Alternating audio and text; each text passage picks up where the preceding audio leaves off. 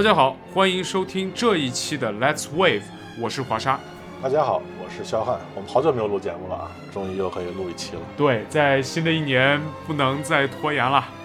每一年都有一些，是啊，每一年都有一些新的拖延。但是在今年二零二四年的年初，啊，在我们这个生活越来越重返正常的情况下，我们要多录点好玩的节目。对，我觉得我们可以提高一下这个频率，是吧？我觉得我们我们可以提高一下更新的这个这个频率。我觉得我也可以找一些，呃，更多有意思的话题。对哈，要找更多有意思的话题。其实最近呢，可能很多朋友都关注了一个有意思的现象。虽然人民群众有非常多的听各种音乐会的需求，但是国内的乐团很难以完全满足大家的需要。因此呢，有很多从事这种演出活动的人呢，请了一些国外的乐团。不过最近很多地方都爆出来了，或者说不少地方引进的所谓国外乐团都是假的乐团，呃，可以说是呃挂羊头卖狗肉啊。比如某个地方有一支很好的乐团，那就是在这个地方的名字加个什么爱乐啊、交响这种奇奇怪怪的乐团就进到国内。啊，以至于演出了非常多，呃，引出了非常多这种车祸现场或者各种各样糟糕的环境。呃，不知道肖汉你了不了解这些情况？呃，当然了解，而且其实怎么说呢，这个现象已经持续了很多年了，应该讲。呃，就是我觉得，就是可能自从我们国家开始引进这些海外的演出开始吧，就就有了这种，呃。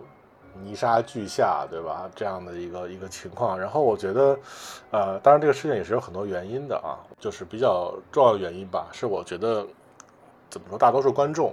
呃，对于我们的这个古典音乐演出的行业啊，还是有些有些陌生，甚至有一些隔阂的。然后呢，我想，毕竟呢，这个古典音乐啊，它是起源于西方的一种，呃，艺呃艺术形式啊，那么所以很多观众就自然而然的。他会对这个来自西方的音乐家会有更多的信任，啊，然后也愿意就是给他们机会。我觉得，呃，所以他们会希望就是在舞台上看到我们讲所谓的这个白人脸，啊，然后觉得觉得他们这个只要是这个欧洲人或者是这个这个美国人对吧？毕竟是这个古典音乐是来自西方的，就会对他们有一种这个天然的一种信任感。呃，我觉得这是实际上是可以理解的。就好像我觉得如果如果是一个。呃，比如说一个美国人或者一个欧洲人，那他来看一场京剧演出，那台上如果是一如果是一群比如说非洲人在台上唱，对吧？他也会觉得这个是不是有一点不对劲，对吧？我觉得这个这个不是歧视啊，我觉得这个是一种呃天然的这样的一种信任信任感的产生，对吧？啊，所以其实这点呢，我是可以理解的。但是呢，这个现象呢，又是一个很不好的现象，就是我觉得，呃，它有几个问题。首先，我觉得就是它实际上是，就是他们其实就是我们叫劣币驱逐良币嘛，就是他们其实是所谓的劣，因为他们的存在呢，就导致很多，呃，原本是应该特别好的演出，它没有机会上演了。啊，尤其是很多这个就是国外的真正有水平的音乐家可能就进不来了，这是第一。那么第二呢，就是我们本土的很多音乐家。呃，会因此丧失掉不少演出的机会。我觉得不论前者还是后者，都是对我们演出行业以及对于我们整个产业都是很不好的，呃，对吧？所以呢，就是就是我们作为业内人士，一直都是对水团的现象，呃，深恶痛绝。呃，但是话又说回来，就是我呃也看了很多，就是普通观众啊，他们去看了这些所谓水团演出之后的。一些反馈，尤其是不论之前，呃，在微博上，现在还是在小红书上，对吧？能读到很多他们这个，呃，看完演出之后的一些一些心得体会。但是我发现他们好像普遍的就竟然觉得还不错，并不是说觉得我看了一个水团的演出，然后就是回来之后就开始大骂。当然有大骂的啊，就是有些演出确实是质量过于的低下的，然后就导致会挨骂。但是呢，也有一些也有一些所谓的水团演出，它其实我们没有去，所以我们不知道到底怎么样。但至少从观众的反馈来看，他们看的还挺开心的，所以，所以我就在我就想，对我就在想，可能水团的这个现象呢，它它的存在应该在我们国家存在，至少是有一些合理性的。我觉得可能有几重原因在，呃，一个原因呢就在于跟我们国内很多事情一样，人民群众其实对优秀的文化作品有非常强烈的需求，但是呢，其实现状呢没办法满足大家。就像国内其实有非常多很优秀的交响乐团，比方说你们团，比方说上交，这个演出票放出来之后呢，尤其是很好的曲目啊，大师演奏，很优秀的这个呃，比方说有一些呃这个指挥或者一些呃乐手来参与演出的时候呢，票非常的难买，对吧？那更不要说嗯你们团在北京啊，上交在上海，那么它能辐射的区域也是非常有限的。那有很多小地方或者一些呃离大城市比较远的地方，那它没有机会呃常年听到这种好的演出，对吧？那大家也需要有工作、啊生活时间是有限的。呃，所以呢，这些呃，可能我们会觉得质量非常一般的乐团，我们先不说那些假冒伪劣的乐团啊，我们就说质量一般一些的乐团，那只要它的水平达到了及格线上，又演出一些大家比较耳熟能详的经典曲目，那那你就演不坏嘛，那东西你基本就演不坏。我们把历史往前倒，呃，四十年、五十年，呃，很多地方都没有，小地方都没有电影院。那么我原来大家都可能都知道一些呃过去的一些历史故事，而且不能叫历史，就过去的一些故事。那么会有放映队啊，会把一些当时新的呃那个电影，可能当然已经也隔了一段时间，就送到啊这个乡村，送到边远地区，或者说是一些文艺演出送到底下。那当时的人民群众非常的欢，非常喜欢这些东西，对吧？但这个电影的播放条件，音频、视频肯定都比不了呃北京、上海这样的呃好的国营电影院，肯定都没法比较。这只能说是有总比没有强，你说对不对？呃，你刚才能拿这个电影做一个类比啊，所以我还觉得挺有意思的。因为我想，可能我们我们可能再过在几十年以前，我们会觉得这个好莱坞大片儿是吧，或者是这个这个欧洲的电影，或者比如说包括像是俄罗斯的电影，然后日本电影，啊，就是肯定是比我们国产片儿要强。但是呢，这个最近的这个呃一二十年以来，对吧？我们有大量的优秀的国产电影开始涌现出来，然后呢，尤其现在呢，这个当然因为种种原因了，对吧？我们我们国家现在这个电影的票房，这个国产片已经可以占到这个半壁江山，甚至更多，嗯，对吧？然后就是我们开始对国产片有一种信任，所以我觉得我们为什么不能对我们中国的音乐家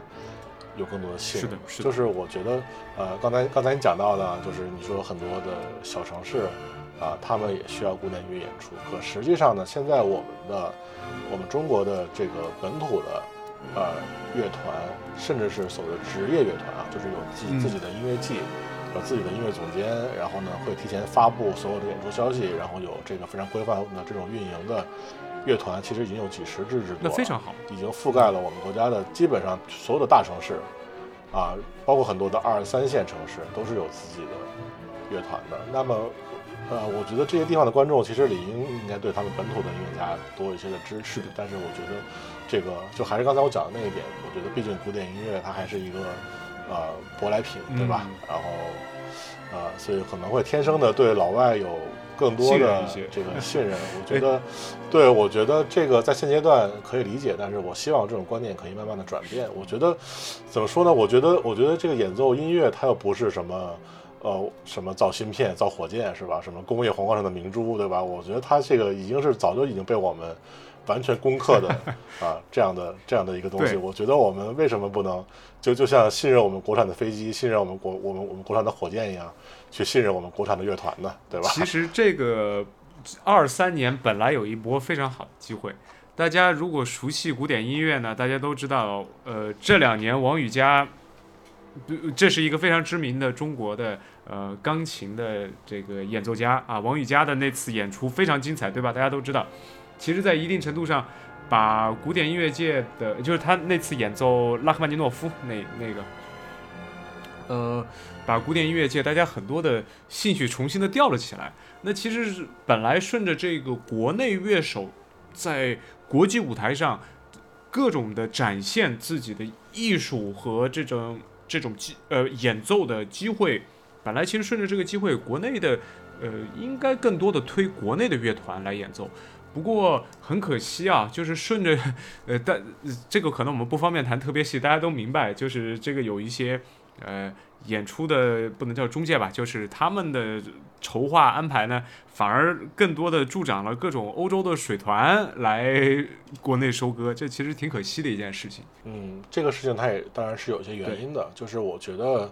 呃，其实还是有有一些这个我们讲无良的演出商，还有经纪公司，他也是为了利益，呃，就是疯狂的利用这种所谓的信息差，对吧，在在挣钱。呃，比如说这个前段时间就是有一个水团啊，这个在也是我看到很多人在在在痛骂这个这个这个演出，是在河北的石家庄大剧院啊，这个乐团呢叫做所叫做所谓的呃比利时皇家 爱乐乐团，这个团的名字，但它实际上呢是一个就是来自比利时的这个鲁汶地区的一个团，叫做弗拉斯卡蒂乐团，那它实际上是一个业余性质的一个乐团。呃，但是呢，他在来到中国演出的时候呢，就被这个无良的演出商就堂而皇之的包装了一个假名字。呃，但是我想，我想问，就是为什么会有这个演出？就他的批文是怎么拿到的？然后他为什么就就可以以这样的名号，而不是他自己本来的名字来演出？就是他的这个皇家这个名字怎么就能获得呃一个正正规的演出的批文呢？然后这个现象，呃。也不是第一天存在了，它其实已经存在了几十年之久，但是呢，一直没有得到很好的解决。那么现在已经是二零二四年了，对吧？这个刚刚过去的这个新年季，依然能看到很多的所谓的皇家、所谓的国家、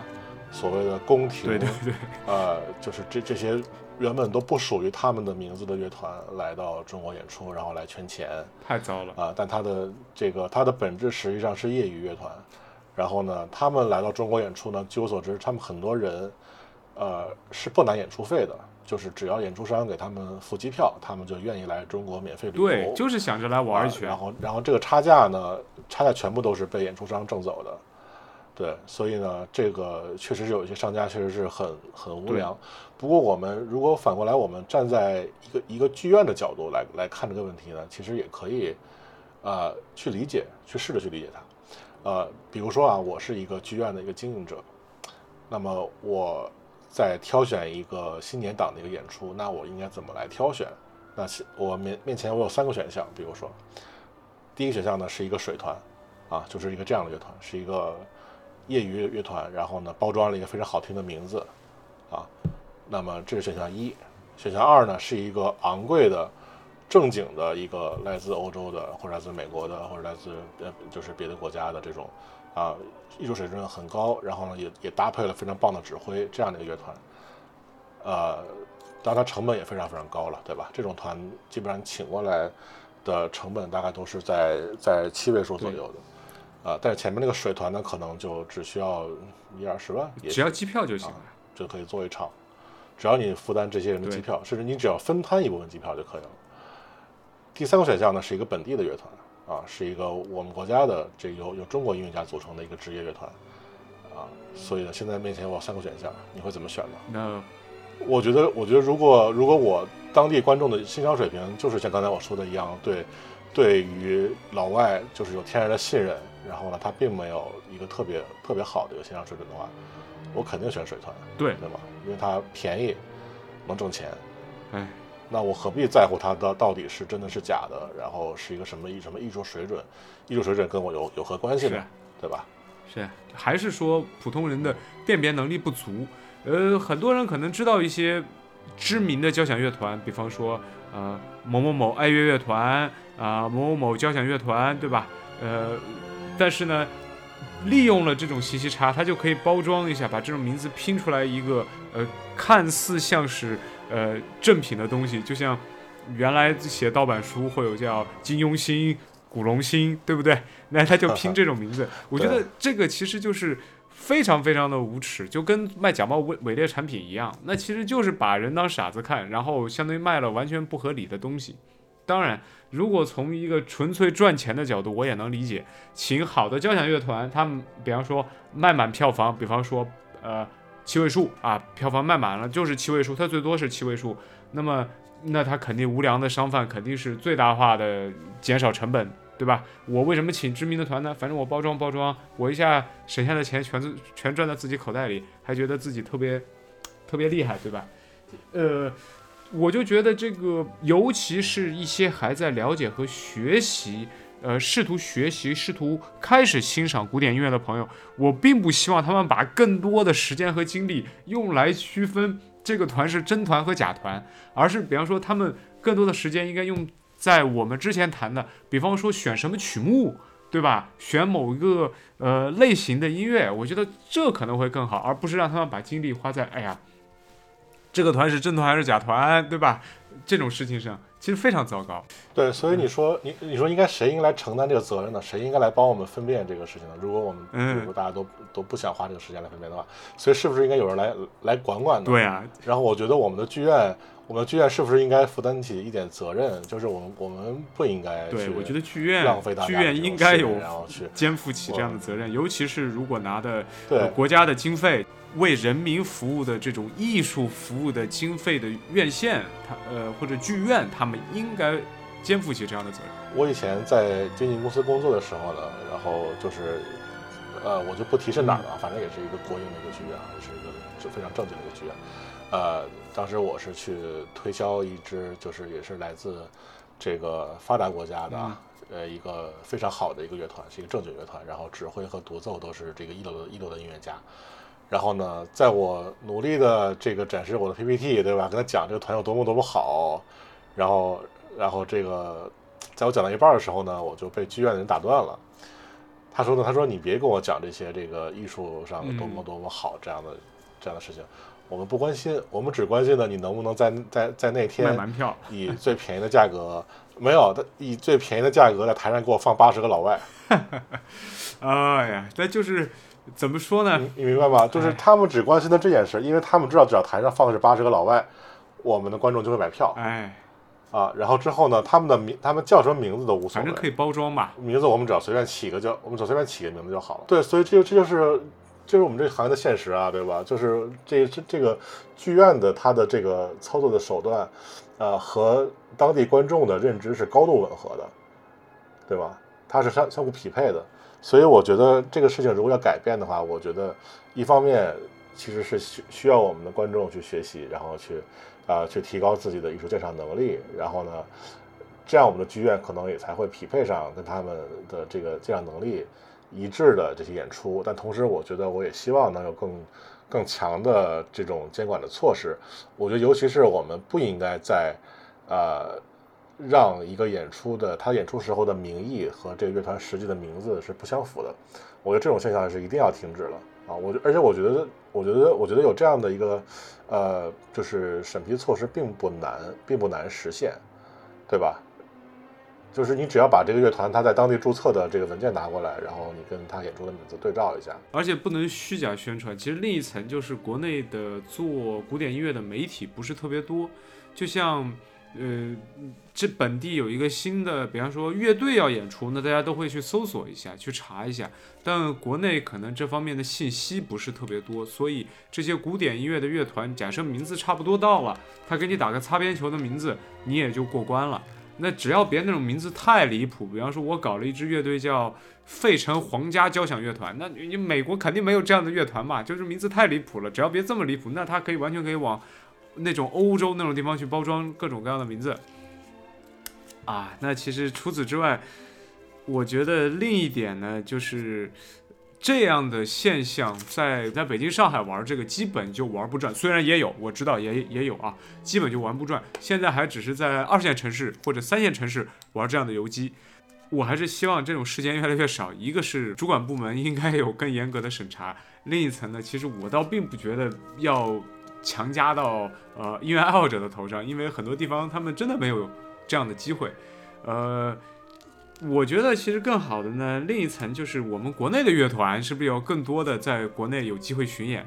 比如说，呃，今天我们刚刚聊到，呃，呃，苏州交响乐团要去西藏做演出，那其实就像有这样的机会，其实非常好，把好的音乐带下去，传播出来。那大家，呃，音乐的机会不多，听好的音乐机会不多的朋友，有更多的能听到好的乐团的巡演，那差的东西一听，他们就能听出来有问题。嗯，是的，而且我觉得，呃，刚才你也提到我们我们国家的剧院的一个责任是什么？那我觉得我们这些剧院，它既然是大部分都是国企或者是就是政府的这个事业单位的这样的性质，那我觉得这些单位既然拿到了我们国家的这个财政的预算，啊，其实就就肩负着一个责任，就是我们应该去用它来支持我们本土的音乐家，对吧？然后呢，这个当然我们我们需要去邀请国外的艺术家，那我觉得应该是就是邀请那些真正高质量的，然后呢，这个有艺术水准的，它也是对我们的这个和国外的艺术交流是很重要的一个事情。但是呢，除此之外的，我们应该把经费多多用来支持我们本土的乐团、本土的音乐家。啊，其实我们现在。呃，国内有好几十支这个职业的乐团，然后呢，有大量的钢琴家、小提琴家，然后而且都是世界水平的。呃，我觉得，当当然他们可能，呃，有一些是这个算是国际一流水平，有些可能达不到啊。但是我觉得呢，呃，很多的音乐家他其实都是在舞台上摸摸爬滚打，足够的演出机会来的，对吧？必须要足够的演出机会。对，所以我觉得呢，我我希望是能够形成一种良性循环，就是我们给音乐家们。大量的机会让他们去练，呃，然后他们慢慢的达达到世界水平之后呢，他们去取得更好的成绩，然后之后也可以再回来，会会反哺我们的音乐圈的，这肯定最后会反哺的。没错，没错，对它它形成一种健康的这样一种循环，然后也然后另外我也希望呢，通过这些音乐家他们的表率作用，呃，可以让越来越多的这个年轻人呢，他们明白哦，原来这个学音乐并不是以后毕业之后就去当个什么小学老师。对呀。对吧？带着小带着孩子们弹弹琴就完了。他其实是很多人是是可以就是产生这个希望能够成为音乐家的梦想。否则就变成我希望能够越来越多的人有这个梦想。对，否则这个音乐学习就变成了一种很奇怪的这种训练，就是呃学音乐学得好可以去更好的音乐学校，学完了出来可以做。小小朋友的音乐老师，这个就很糟糕了。而更多的应该是大家享受去听这些音乐。呃，虽然我可以理解，这是很多人呃收入的一个重要的来源，就是教课啊，或者说，呃，虽然他可能其他地方收入也也不少了，那多多益善。教课本来也是一个提升自己能力的一个方式嘛。就像我们刚刚提到，哪怕国内有一些音乐的好的，有一些乐团或者一些演奏家，他的水平并没有达到世界一流。那其实，呃，这个演出的票价是一个非常好的区分度，你可以票价更低一些嘛。是的，是的，而且我觉得，我觉得我们我们的票，你觉得贵吗？你觉得看演出你觉得贵吗？国内的票价呢是这样一个问题，在于咱们俩的这个消费习惯和我们的这个生活的这个，呃，不能这么说，就是说咱们的这个所处的收入的情况和这个工作性质，其实，呃，听音乐会问题不是特别大，问题不是特别大。但是可能对于一些学生而言，还是 或者一些生活压力比较大的人，他可能收入没准比我们还高，有房贷、车贷和养孩子比较重担，和家里还有老人的医疗需求的时候，他收入可能比我们高很多啊。但他实际可支配的收入并没有这么高。对于他们而言呢，可能有一些呃相对而言还是呃高了一些，因为呃乐团呢都会有一些廉价的票，比方说很多地方都会有差不多档位在八十八附近的这种学生票或者比较廉价的票，但这些票呢不是特别好买。呃，实际我个人体验呢，就我觉得这个国内的票的价格其实跟有点国国际接轨了，基本呃比较好的位置都得两三百一张，呃，这个绝对比电影院的票价贵。就是咱们要这么想啊，就是呃很多人的娱乐生活呢，如果他对古典音乐本身没有特别大的爱好，他觉得是一种附庸风雅的行为时候呢，那他可能。会跟电影票去比较，电影票常年有打折。那这个音乐会的票呢，基本在电影票价的三倍到四倍，时长差不多。那他们可能会。的确会有一点，怎么说呢？我觉得其实没有那么贵。我觉得就是你你你要看你要看自己是谁演出。对 比方说，就你先说。我我常去听苏娇嘛，就苏娇好一点的演出票差不多两百块一张，两百多三百一张，就比较好的位置啊。我不太喜欢坐在比较差的位置，比较好的位置两百到三百一张，它的价格差不多是一张 IMAX 的电影票的三倍。就是我用好的位置，那我就跟 IMAX 去比，对吧？咱们电影看 IMAX 也是比较高需求嘛。那如果是呃比较一般的位置，一百多的票呢，那差不多也是普通的，呃这种大荧屏的三倍，就是一张普通的不是 IMAX 的，呃这种大一些的，比方说可能什么什么数字放映机，那也得呃五六十一张票，那差不多是三倍的价格嘛。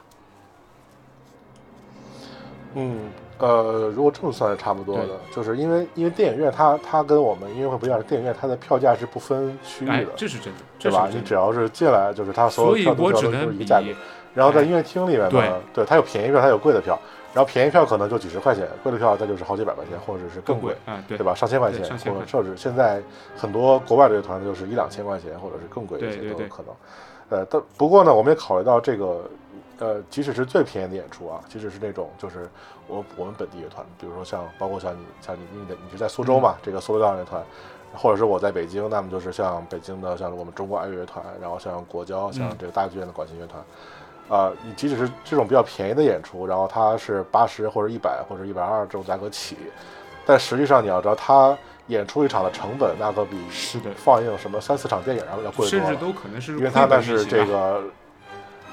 对，因为他实际上是这个上百个音乐家，然后这个再加上这个为这个演出工作的这些人，从剧院的场务到灯光到舞台，然后到这个这个就是大量的这个工作人员安保。对吧？他实际上是投入了很多很多的这个这个成本在里面的，所以为了保障一场演出的顺利运行，它的成本要远远的高于一场电影。它就是它绝对是这个这个数倍数倍以上。对，呃，对，所以实际上大部分的音乐会真的是演一场亏一场。那真的是为爱所以呢，在全 在全世界，这个所有的乐团要么就是靠。政府的支持，要么就是靠企业家或者是慈善慈善这个慷慨捐款捐款啊，基本上没有，基本上基本上没有靠纯商业的模式去运作成功的这种例子，放眼整个世界都没有。说到这也是，我正好也在之前跟肖汉私下提过一个，就是我之前跟肖汉私下提过一次，就是我在新加坡的时候听新加坡的交响乐团，对吧？呃，新加坡的 Symphony Orchestra（SSO），他们的每次的演出的这种 pamphlet 或者 booklet，就他那本小册子呢，都看到后半页有非常长的捐助的对象。这个在国内呢，由于这我也清楚，因为国内我们的呃这种法律法规的原因，可能不太方便有这样的大笔的这种捐助，呃，所以可能成本其实是非常高的。那么又要担负起好的演出，成本就更高，它其实在一定程度上比较难。把这么好的演出推广出来，就是因为我们毕竟在谈，呃，这种水团影响的是这个普通的普通的这个呃，尤其是二三线城市，机会也少。那我我稍微 Q 一下我们之前一期的一个呃录的内容。那我们之前也提到了，演出呢交哪怕是这种交响乐演出呢，它它的编制有大小。呃，我们国内的很多乐迷朋友或者不太熟悉乐迷朋友，一提到呃古典音乐，都会想的是大编制的交响交响乐的演出。其实，如果我们这种乐团能以相当于呃，比方说小的小一点的编制，对吧？就像我们说的一些室内乐的这种啊，几重奏几重奏这样的多去做演出，成本也会低，呃，票价可能也会低，整个的运营成本也会比较低一些，没准可以让古典音乐更好的走进。大家的生活里面，对，但这又是另外一个问题了，就是就是刚才呢，我们讲到这个，我们的观众呢，对于，呃，国外的音乐家，他有一种信任，那么这是第一层信任，然后第二层信任就是他们对于人多的演出的信任，就是就是他们实际上是愿意看到舞台上很多多人，他他们觉得一场这个好的演出就理应是台上一大堆人，对，所以这种观念的转变呢，也是需要时间的，所以其实我我们。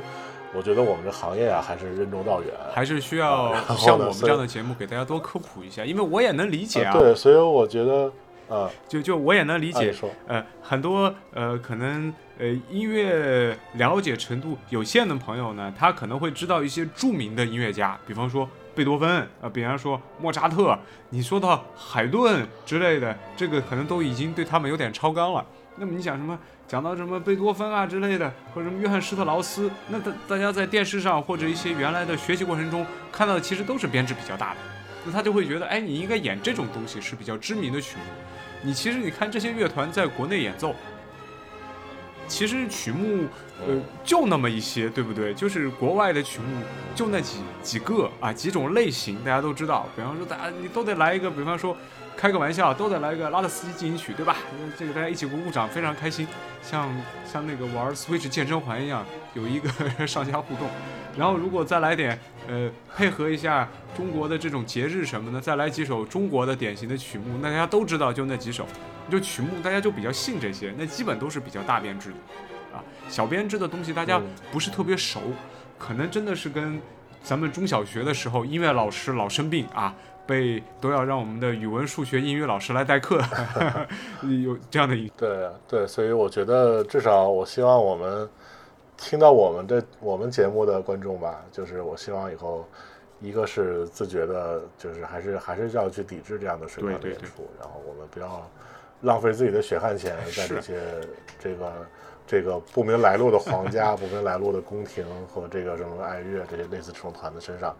啊，这是一点。第二个呢，我觉得就是还是因为之前其实我们的节目里面我们也都聊过，就是要对我们本土的音乐家还是多一些信任，嗯然后多一些支持，对吧？然后我我我非常希望我们可以有一种就是良性循环，不断的在造血，不断的为这个年轻的音乐家提供特别好的平台，嗯让他们在一场一场的演出里面去磨练自己的技艺，然后去呃不断的去升华，不断的去这个去提高，对吧？那我觉得这样我们才可以，呃，一方面呢，我们也会在这个这个世界的古典音乐行业里面占据嗯一席之地。然后另外一方面呢，我们的观众们也会因此得到更多的好的演出，好的，对吧？对的。所以啊，就我们就一点一点一点的去推动这个事情的进步吧。啊，那我们这一期对于现在这个水团横行国内的现象，就先说到这儿。那么啊、我是华沙。呃，我是肖汉。好，的，那这一期的 Let's Wave 就说到这儿，我们下期再见，拜拜。好，下期再见，拜拜。